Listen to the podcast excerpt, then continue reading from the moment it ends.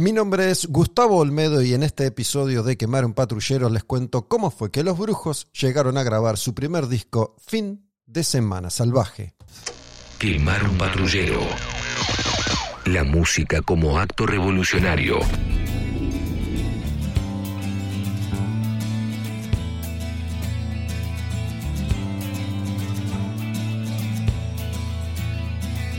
Los Brujos fueron algo así como el grupo que cerró la década del 80 para el rock argentino e inició la nueva década, la del 90. Se pusieron a la cabeza de aquel recambio generacional conocido entonces como rock sónico.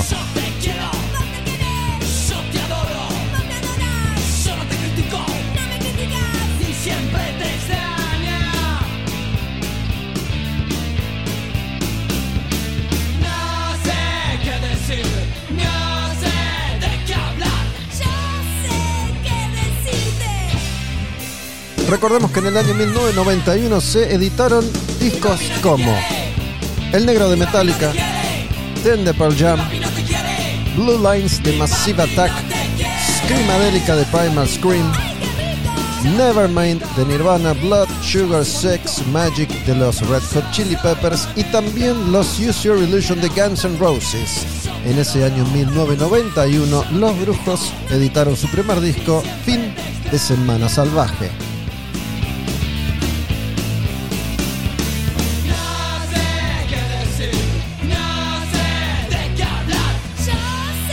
Originalmente se llamaban Los Brujos de Transilvania, son de Turdera, arrancaron en 1987 y fue a consecuencia de la unión de otros dos proyectos musicales. Gabriel Guerrisi, Ricky y Gabo Manelli, que después fuera bajista de Babasónicos, tocaban en Salto al Vacío. Era una banda medio dark.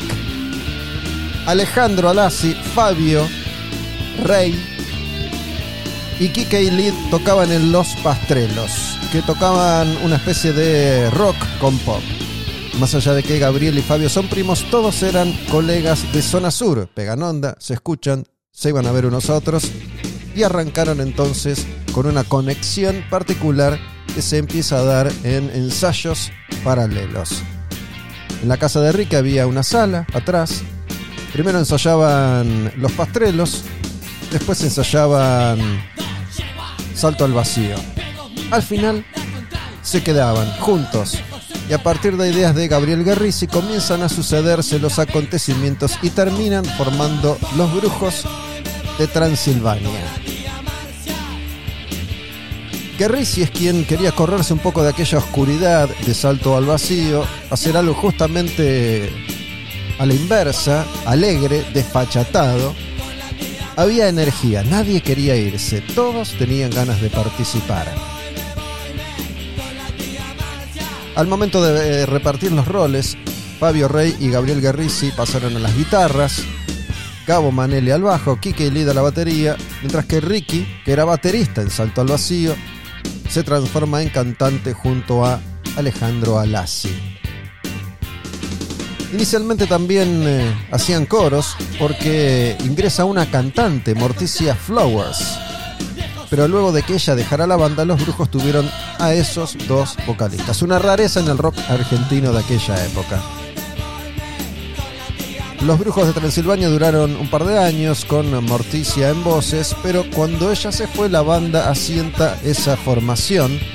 El primer show que dieron fue ante unas 500 personas en un colegio, en una fiesta de fin de año. Se pasaban el micrófono entre Ricky y Ale y cantaban cuando se les ocurría. Y así nace ese estilo, el de los brujos, la desfachatez que buscaba Guerrisi.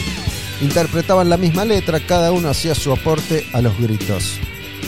Como las voces eran eh, parecidas, se mezclaban, se mimetizaban.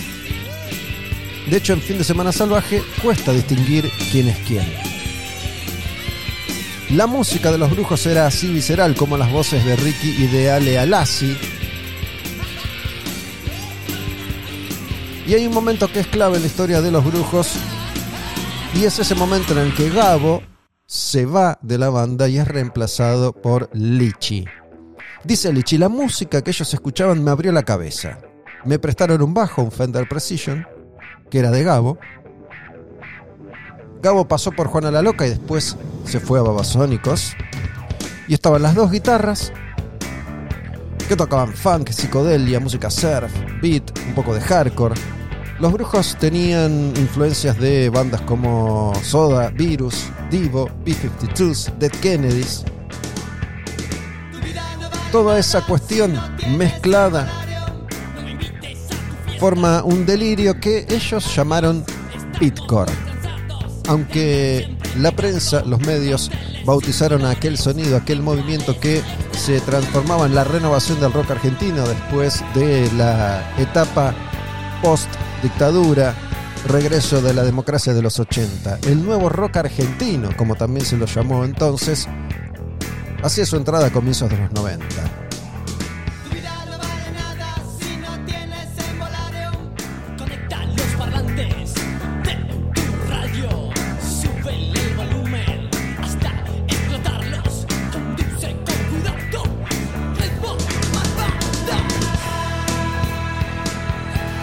Alejandro Almada, quien recién pasó por quemar un patrullero en una hermosa charla que está disponible para suscriptores en YouTube, fue prensa de los brujos en los inicios de la avanza, de la banda.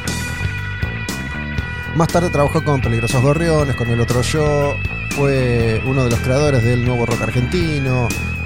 Muchos años fue manager de El Matón Policía Motorizado y ahora trabaja con Bestia Bebé y las ligas menores fue uno de los que vio el poder que tenían los brujos entonces, siempre en contacto con el under argentino.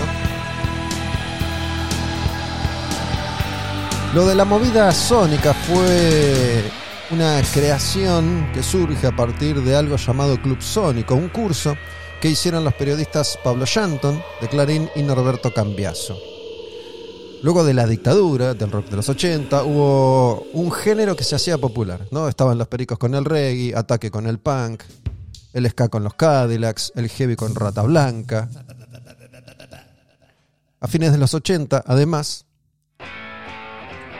empieza a escasear el vinilo, llega el CD, se dejan de fabricar discos, empiezan a publicarse nuevas revistas el principal medio de difusión era la radio rock and pop.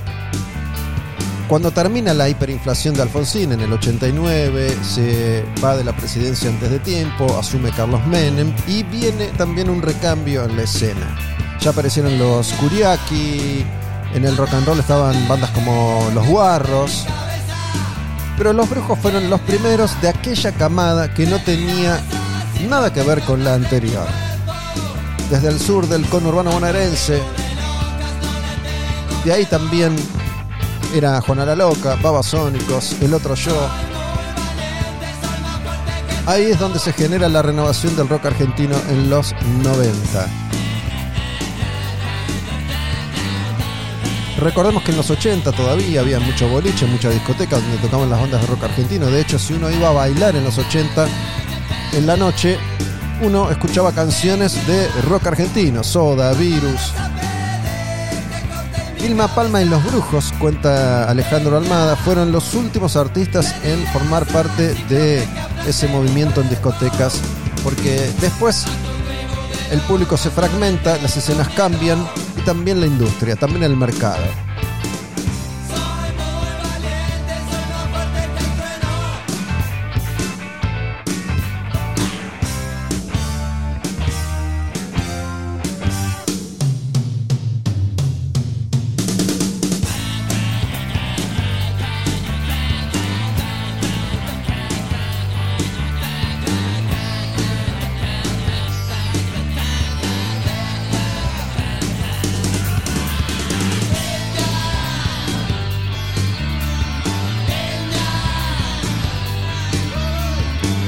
Los brujos que como público también frecuentaban, lugares como el Paracultural, donde tantos artistas de rock se formaron en aquella generación, deciden imprimirle también algo de esa identidad a su música.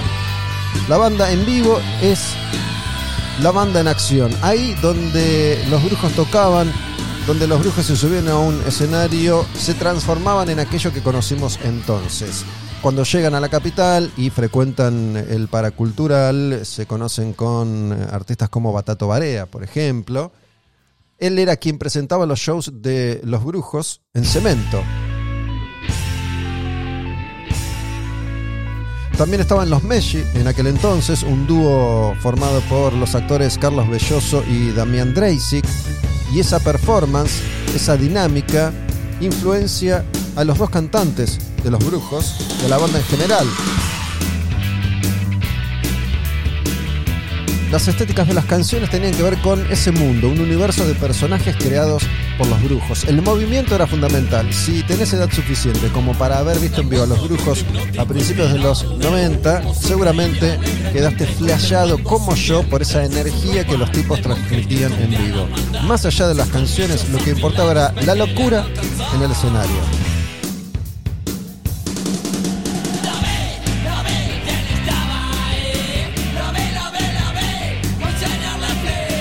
Fue justamente a unas pocas cuadras del Paracultural que Daniel Melero los ve en vivo por primera vez en cemento. Al terminar aquel concierto, Melero le comenta a Omar Chaván, el dueño de Cemento, que los brujos eran el futuro del rock argentino. Fue así que Chaván decide presentarlos. Recuerda Melero que los vio en el marco de un eh, festival en cemento, cree que fue un día domingo, había muy poca gente. Fue impresionante, se veía, sentí que estaban abriendo una puerta y se lo comenté a Chavar, que estaba al lado mío. Apenas se los dije, fue a buscarlos y les contó lo que yo pensaba. Me dio un poco de vergüenza, pero también de alegría, y a los pocos días vinieron a visitarme a mi casa. Tenían algunas canciones y decidí tratar de hacer un disco fue difícil convencer a los sellos con esos demos. Mis palabras no resultaron interesantes para la gente a la que le presenté esas canciones de los brujos. Durante más o menos un año estuvimos tratando de conseguir un contrato y no pudimos. Por lo tanto, conseguimos un lugar para grabar. Cuando grabo, dice Melero, nunca pienso que estoy haciendo un demo. En tres días terminamos fin de semana salvaje.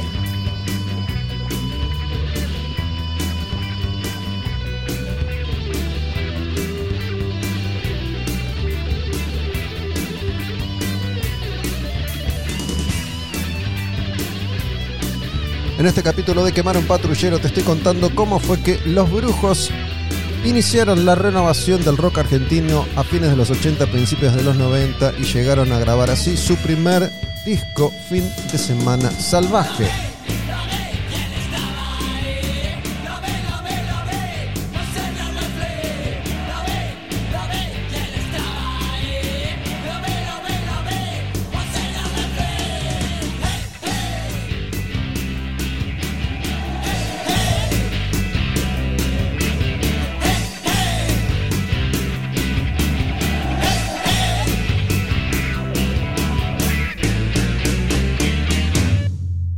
Ese lugar que consiguió Melero fue el estudio Aguilar que quedaba en el barrio de Belgrano. Era propiedad de Víctor Poñeman. Melero lo había alquilado para demear a Juana la Loca y trabajar además en su disco solista. Antes de ser un estudio, en ese edificio funcionó un jardín de infantes. En Aguilar se grabaron clásicos del rock argentino como El cielo puede esperar de ataque, Nena de Hiroshima, de los muertos, Memphis, de Memphis la blusera, Ácido Argentino, de Hermética. Pero esta fue la primera canción que grabaron los brujos. Canción del cronopio. La idea era registrar un demo de cuatro temas, pero Melero siguió grabando y terminaron un disco entero en pocas horas. Tomas en vivo, bases, voces y overdubs, en ese orden. La selección de temas, entre tantas canciones que tenían ya los brujos en aquella época, se fue haciendo en el momento.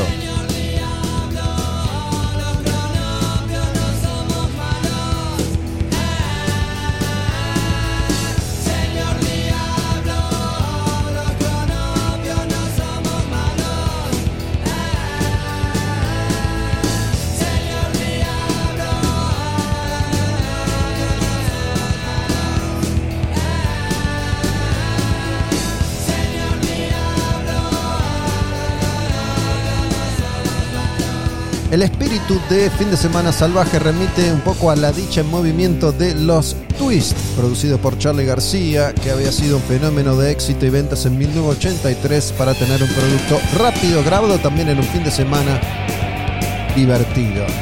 Primero grabaron las bases, entonces después hicieron las voces y finalmente las sobregrabaciones necesarias.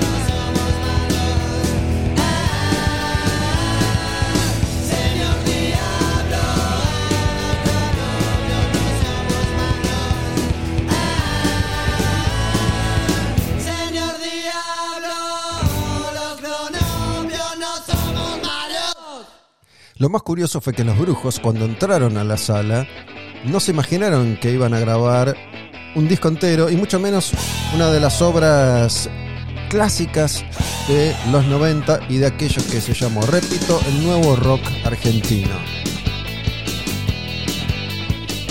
Recuerda a Fabio, Fabio Pastrello, Fabio Rey, que cuando Melero los invita al estudio, pensaron que iban a grabar un demo de cuatro canciones. Cuando terminan el cuarto tema, que es lo que se solía hacer en ese formato demo, les dice, para, hagan otro, y otro, y otro. Y así siguieron, no entendían para qué estaban haciendo tantos temas, porque un demo no tiene 11 canciones.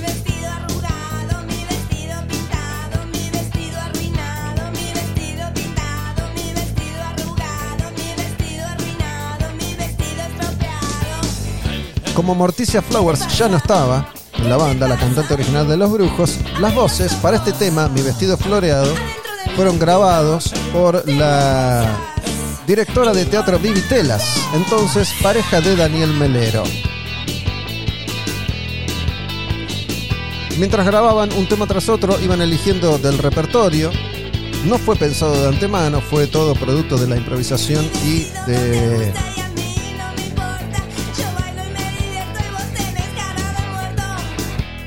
y de la intención de Daniel Melero de seguir adelante. Era un estudio modesto, nuevo, no tenía grandes equipamientos.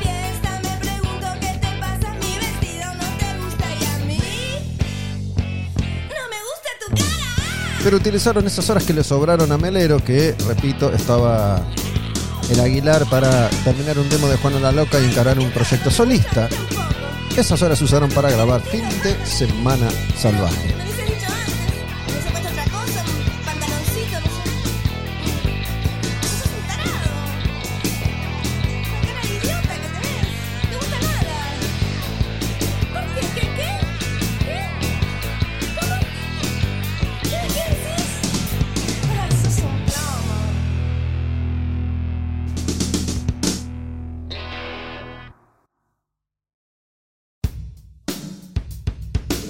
También funcionaron las cosas que en el último día de grabación de Fin de Semana Salvaje, por la sala, aparece Gustavo Cerati. Soda venía de hacer canción animal. Llegó Cerati al estudio sin saber de qué se trataba la banda Los Brujos. Lo invitaron a tocar en esta canción, Yo caí en tu amor, y también en la canción que termina siendo el título del disco Fin de Semana Salvaje.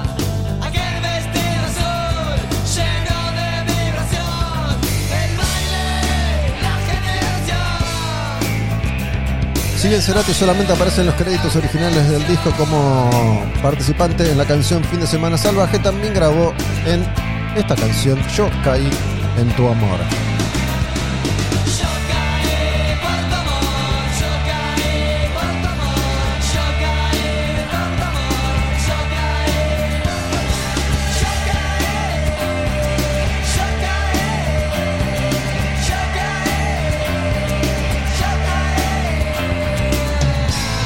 Cerati llega a Estudios Aguilar por invitación de Melero y grabó en dos tomas con la guitarra de Guerrisi. Guerrisi, compositor de la mayoría de las canciones. Llega Cerati, le da la guitarra de Gabriel Guerrisi y en un par de tomas deja registrada su participación en Fin de Semana Salvaje y en Yo caí por tu amor.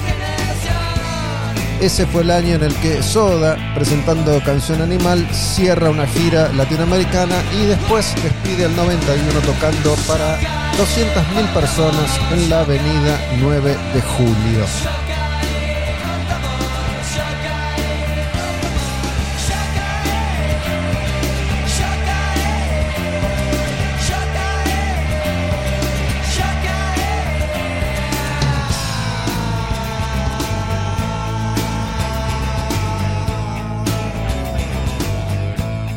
Pero bueno, resulta que el hit de Los Brujos resultó ser la canción Kanishka, inspirada en un rey del siglo II que conocieron por un libro.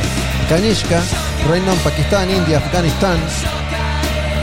Es una canción que toma un arreglo de batería, así empieza a formarse el tema, tomando un arreglo de batería de una canción de Virus está en agujero interior y se llama Autocontrol. Esa canción es Kanishka. Esta canción es Kanishka. El clásico de los brujos.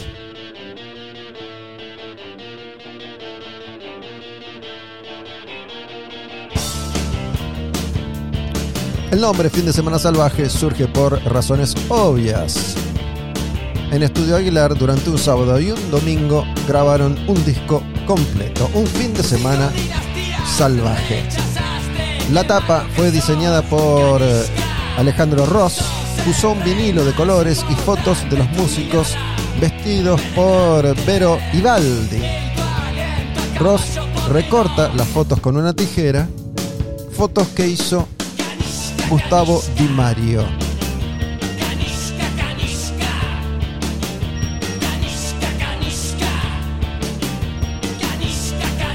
Algunos describen a los brujos antes que como la primera banda de los 90, como la última de los 80.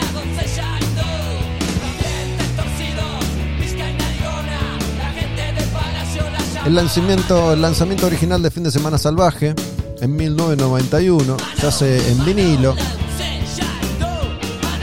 Poco tiempo después se editan algunos discos clave en el rock argentino como Dínamo de Soda y Cerú 92 de Cerú Girán en su regreso. Y ya cierra la fábrica de vinilos. Entramos en la era del CD.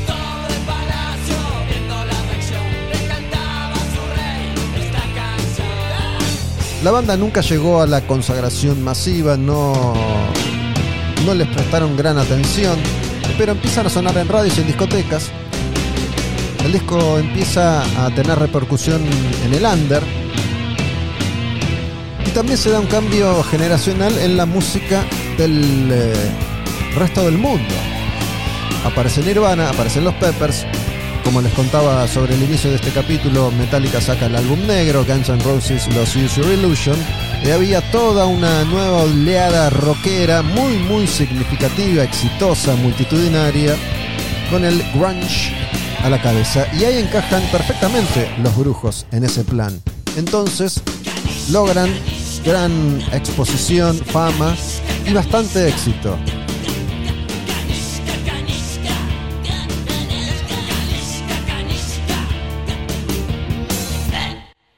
En ese año 1991 también se editaron discos como Fieras Lunáticas, de Ratones Paranoicos y La Mosca y la Sopa de los Redondos. En CD, Fin de Semana Salvaje recién sale en el año 1992. Fue uno de los últimos discos que lograron salir en vinilo en Argentina. La edición original tenía algunos errores que después fueron corregidos cuando se edita la versión remasterizada en Moebio en formato CD.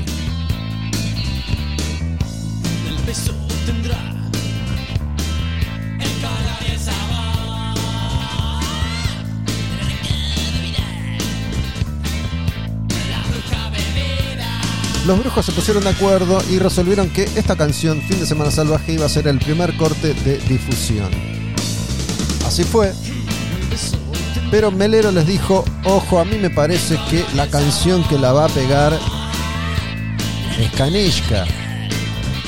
Y obviamente la historia le da la razón al punto de que esa canción dispara una leyenda y esa leyenda dice que Nirvana le afana el riff de Kanishka a los brujos para la canción Very Ape. Resulta que Dave Grohl y Chris Novoselic fueron a hacer una nota en Rock and Pop cuando Nirvana viene para tocar a Vélez en Buenos Aires y piden escuchar a la banda que les iba a abrir el concierto. A Dave Grohl le gusta la canción Kanishka, le regalan el CD y se fue tarareando el tema.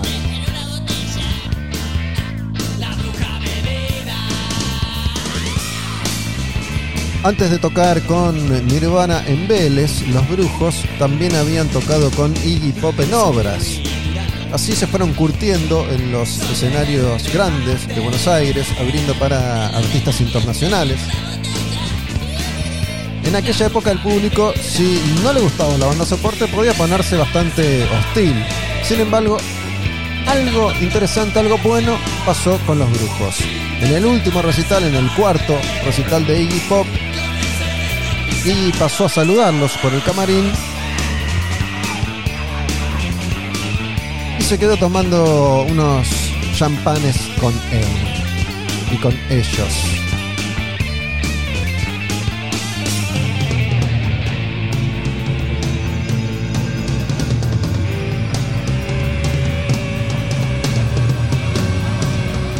Esta es la historia de Fin de Semana Salvaje, el disco debut de Los Brujos, la renovación del rock argentino en los 90.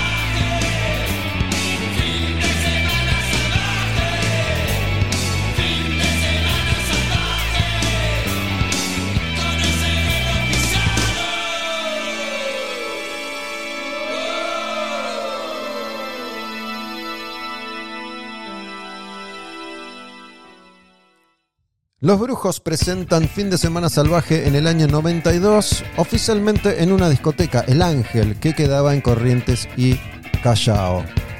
Melero y Cerati fueron invitados. La banda ya tenía éxito suficiente como para acceder a obras. Le ofrecieron hacer un show en obras, pero ellos se negaron. Como los rockeros clásicos argentinos en un inicio le habían dado la espalda a los brujos, ellos quisieron correrse un poco de los movimientos y lugares obvios de la música argentina y prefirieron presentar el disco en una discoteca.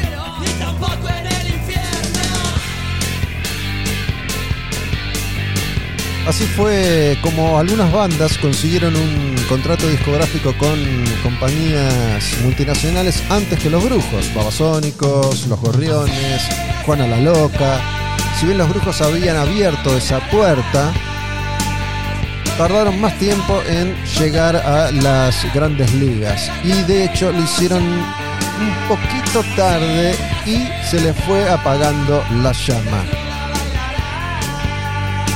Melero los había descubierto a fines del año 90 en Cemento. En esa oportunidad tocaban otras bandas, Amor Indio, Telépatas, Los Minimals, como les conté, Omar Chaván los presenta y días más tarde es Guerrisi quien eh, le lleva a Melero a Estudios Aguilar, donde Melero estaba grabando el demo de Juana la Loca, un cassette con canciones de los brujos. Antes de decidirse por grabar Fin de Semana Salvaje en Aguilar, Melero, que había participado como invitado en Canción Animal de Soda, y tiene la chance de viajar a Estados Unidos, lleva el demo de los brujos, pero obviamente no pudo meterlo en el mercado del primer mundo. Como nadie quería editarlos, fue Víctor Ponyman, dueño de Aguilar, quien finalmente le firma contrato y lanzó Fin de Semana Salvaje, que vendió entonces unas 30.000 copias, nada mal para una banda under. Pero bueno, esa que fue una buena noticia, también después se convierte en una movida que los detiene, los frena durante un tiempo porque Ponyman no quería largarlos para que fueran a Sony. Cuando finalmente Sony aparece y compra el contrato de los brujos, tardan mucho tiempo en sacar un nuevo disco y ya no eran tan efectivos tampoco en vivo en el escenario, otras bandas los habían superado el gran momento de los brujos ya había pasado. Pero quedó Fin de Semana Salvaje, un clásico que acabamos de recordar en este episodio de Quemar un Patrullero, que obviamente va a cerrar con una canción de este disco y es la canción de los brujos por excelencia, la más clásica de todas y se llama Kanishka.